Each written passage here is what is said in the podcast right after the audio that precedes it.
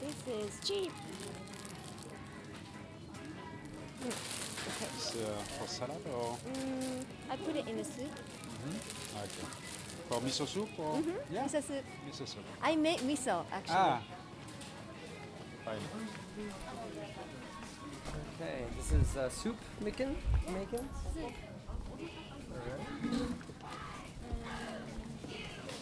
You know, we have also those um, mixes that we got, kind of uh, the rice mix and chicken mix as well. Remember, your our friends came back from some country and they gave us those boxes. Remember when we were at uh, Chiantaku? We can also do those.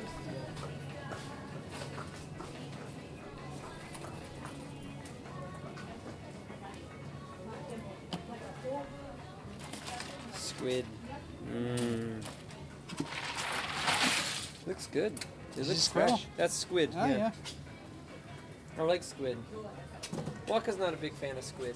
What is this? Um, mussels? Yeah, yeah. Big, big one. Mmm, yeah, yeah, yeah. So big. These also look really good and fresh, Yeah. actually. To me, but Waka knows much better than I do. We have the same in France, but uh, they, are, they are much more little, Yeah? and the name is rouget. Rouget? because of the color. Red. Yeah, Mm. red. What are you? I have no idea what that is. Yeah. Some uh, algae, no? Hmm? Some plants, water plants. uh, No, no, no, it's an animal of some kind. Ah, it's That's for sure. a dead animal. Yeah, yeah, I don't know. There's a lot of mysterious things. Maybe I can persuade Waka to get us some ehire. I What is love it? ehire.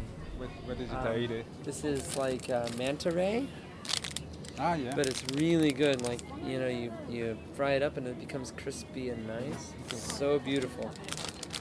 This is not fresh, huh? This is not It's fresh, dried. huh? Yeah. Yeah, it's dried. Yeah. But um, it's delicious.